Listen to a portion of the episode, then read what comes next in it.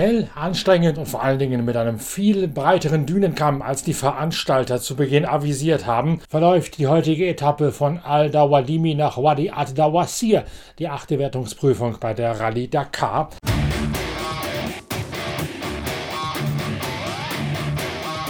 Bei den Motorrädern nimmt diese Rallye jetzt so richtig Fahrt auf und wir kommen in jenen Jojo-Bereich hinein, der auch im vergangenen Jahr schon die Rallye Dakar in Saudi-Arabien charakterisiert hat. Sam Sunderland holt sich mit einem Tagessieg heute wieder Platz 1 zurück von Adrian van Beveren, weil nämlich Adrian van Beveren, sein Schwager, heute nur Neunter wird und damit ist Van Beveren in der Gesamtwertung auf Rang 3 zurückgefallen. Sunderland sagt: Yeah, um, looks like we've uh, changed the region and a lot of different terrains. Today has been uh, mostly sandy and then uh, a lot of really difficult navigation between the canyons and not easy to choose the right canyon, you know, because you take the wrong canyon, you end up after three, four hundred meters to be going the wrong way. So yeah, you really had to take your time and um, choose really carefully and check the cap and the distance. Um, the guys that was opening did a really good job, and honestly, I gave my all all day and um, tried to recuperate some time.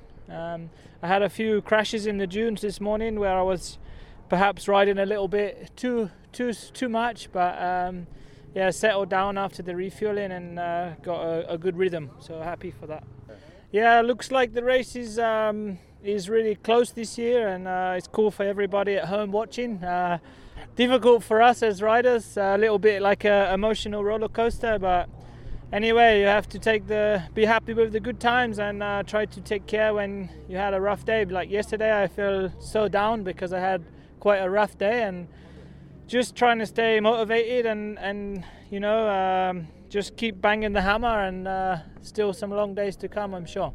Man sei jetzt in eine andere Gegend gekommen und die Landschaft sei völlig anders. Damit ändere sich nun auch die ganze Dramaturgie der Rallye. Heute sei es meist sandig gewesen und aufgrund der vielen Schluchten sei die Navigation auch sehr schwer gefallen. Man hätte sehr genau aufs Gradmaß vom Kompass und auf die Richtungsangaben aufpassen müssen, bevor man entscheidet, in welche Schlucht man einbiegt.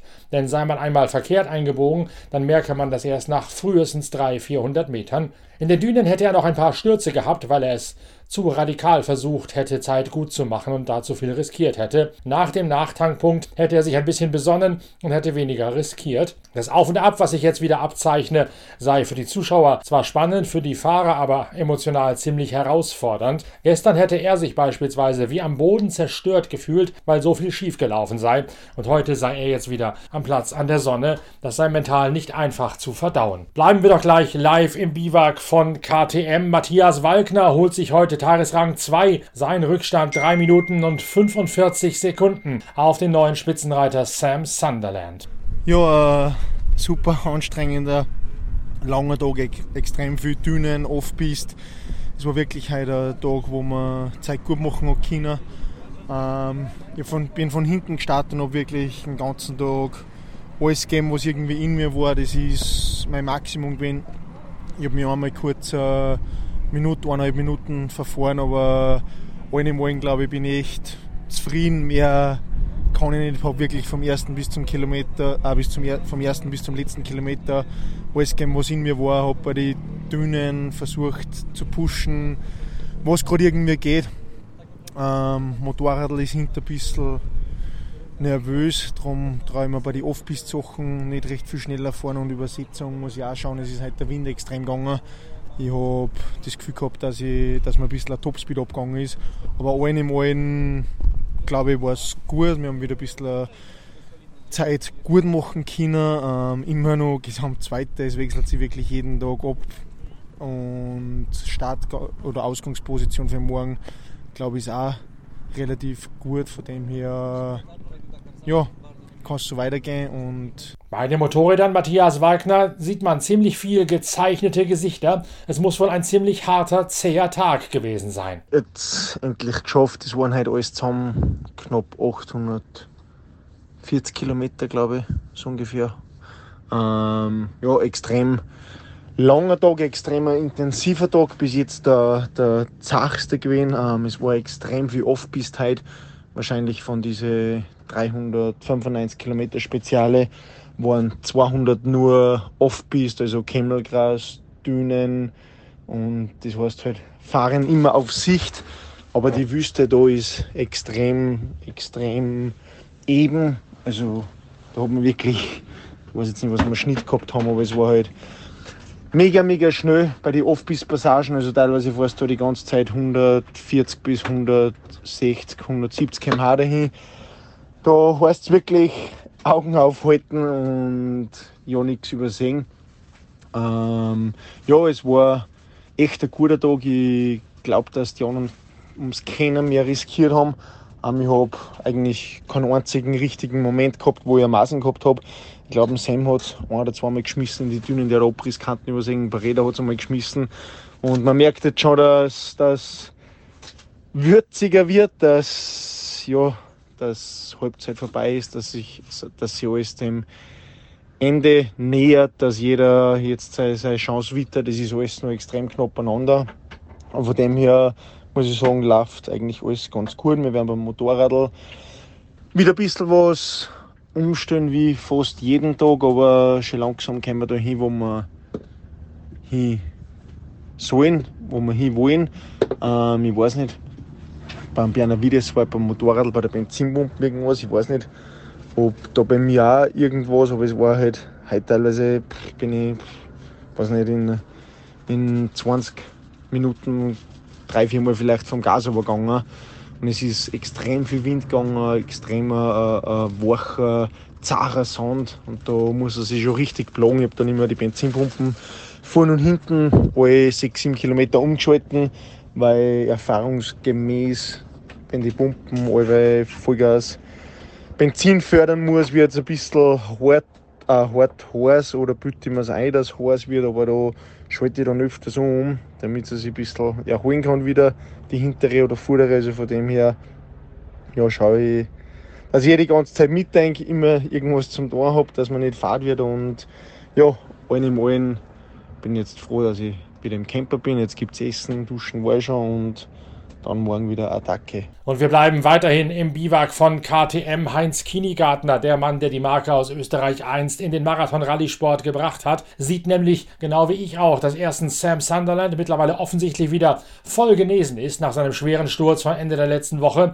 Verletzungsfolgen Heinz Kinigartner scheint Sam Sunderland nicht mehr zu kennen und gleichzeitig sehen wir jetzt scheinbar auch wiederum jenen Jojo-Effekt, der uns auch im vergangenen Jahr schon so gut unterhalten hat. Ist das so? dass jetzt genau die Rallye in jene Phase eintritt, wo mal der eine vorne ist und dann aber wieder einen auf den Deckel kriegt, weil er am Folgetag eröffnen muss und andersrum. Und wie schafft man es jetzt, diesen Jojo-Effekt zu durchbrechen?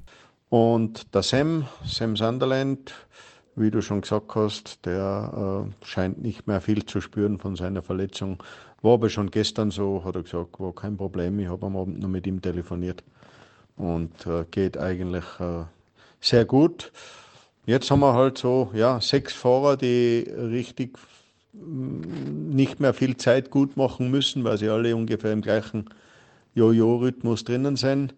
Äh, im, die einen, das ist äh, Sam, Walkner und Quintanilla, äh, die im gleichen Rhythmus sind, und die anderen zwei sind Benavides und äh, Barreda, die ein bisschen einen, einen unterschiedlichen Rhythmus fahren. Aber ja, man wird sehen, jetzt, wer es jetzt in den nächsten Jahr, äh, nächsten Tag mit äh, äh, Straße eröffnen oder mit Piste eröffnen, wer sich da am meisten verhaut und wenig, wer am wenigsten Fehler macht, wird eine sehr, sehr interessante Geschichte.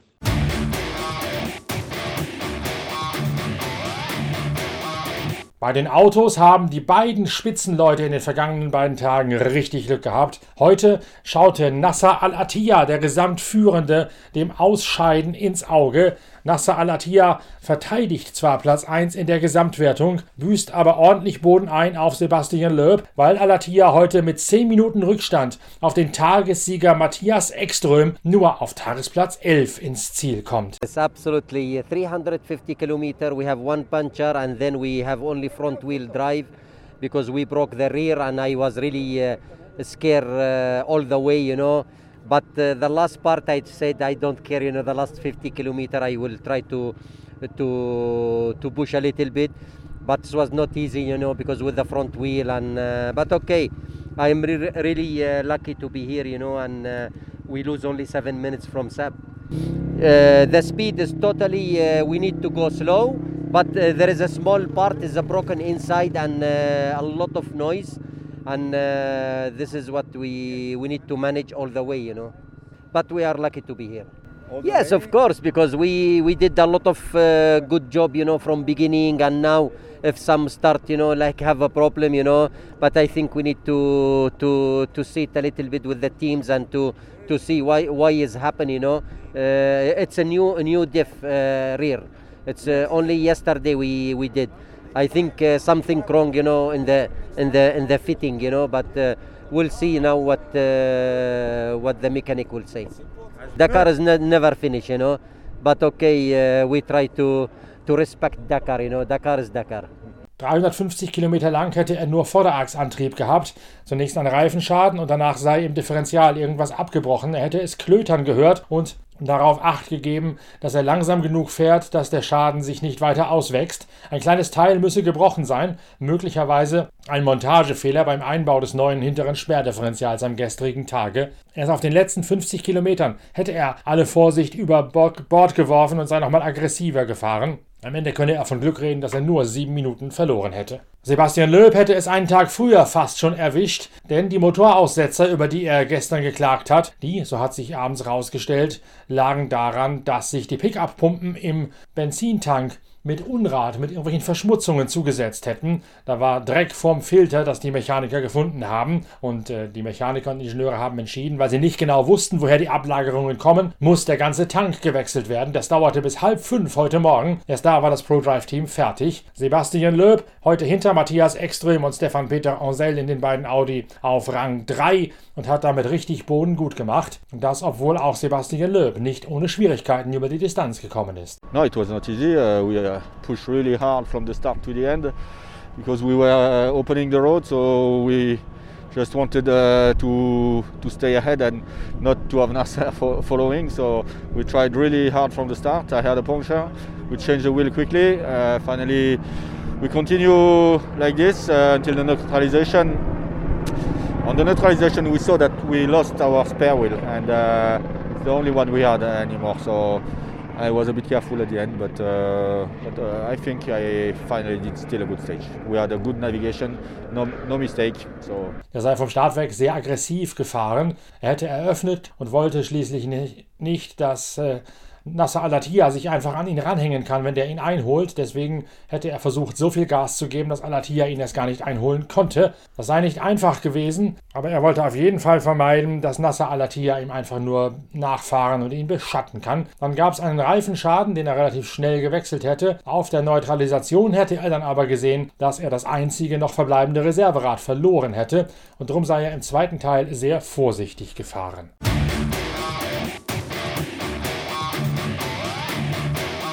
Nicht viel Neues zu berichten gibt es aus der Side-by-Side-Prototypen-Kategorie. Dort haben Seth Quintero und Dennis Zenz ein weiteres Mal einen Tagessieg eingeheimst. Im Ziel von Tag 8. Heute war ein recht entspannter Tag, muss ich sagen. Navigation war relativ einfach. Ähm, wir hatten auch viel Glück mit, dem- Überholen von den, von den schnellen Autos, die von hinten kamen, äh, sodass wir wenig im Staub gefahren sind. Waren ziemlich viele Dünen. Ich glaube schlussendlich irgendwie was mit 130 bis 150 Kilometer Dünen, auch ein paar große mit Level 3. Ähm, war spannend, war für unser Auto natürlich gut. Wir hatten keinerlei Probleme, weder Navigation noch Auto äh, und haben, glaube ich, wieder die T3 gewonnen. Das ist jetzt mittlerweile Tagessieg Nummer 8 von 9. Ähm, sind wir natürlich sehr glücklich mit. Ähm, ansonsten, ich glaube, unsere Teamkollegin, die Christina Gutierrez äh, und der François, die haben heute ein bisschen Zeit liegen lassen, beziehungsweise sind noch nicht im Ziel. Äh, die haben wohl Probleme mit, mit ihrem Fahrzeug. Ähm, ich weiß noch nicht genau, was es ist. Ist schade, weil die waren gestern gestern auf einem guten P3 in unserer Klasse äh, und sind näher an, an die Can-Am-Jungs vorne dran gekommen. Ähm, ja, jetzt, jetzt mal schauen. Es sind noch lange vier Tage. Äh, mal sehen, wo es uns hinführt. Die Tage werden kürzer, aber natürlich äh, nicht weniger anstrengend, nicht weniger schwierig. Ähm, aber nichtsdestotrotz, wir, wir freuen uns drauf. Äh, sind noch vier Tage, um, äh, um Stage-Wins zu nehmen und natürlich auch Punkte für die Weltmeisterschaft.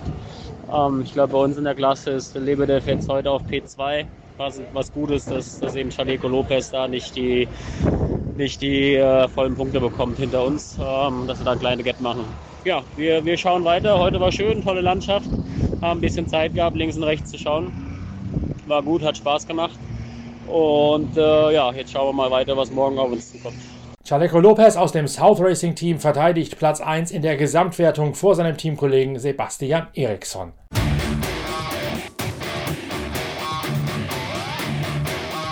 Mehr und mehr kristallisiert sich heraus, dass wieder mal in der Motorradwertung die wahre Musik, der wahre Pfeffer dieser Rallye Dakar verborgen liegt. Das heißt, wir konzentrieren uns natürlich auch in den nächsten Tagen intensiv darauf, das Geschehen in der Motorradwertung mit unseren Live-Schalten hinein ins KTM-Biwak so gut es geht zu analysieren. Ich freue mich schon auf den nächsten Tag in der Wüste und ich freue mich auf die nächste Ausgabe von Pitcast, den Podcast eurer Lieblingszeitschrift Pitwalk mit euch. Bis dahin, tschüss, danke fürs Reinhören, euer Norbert Okenga.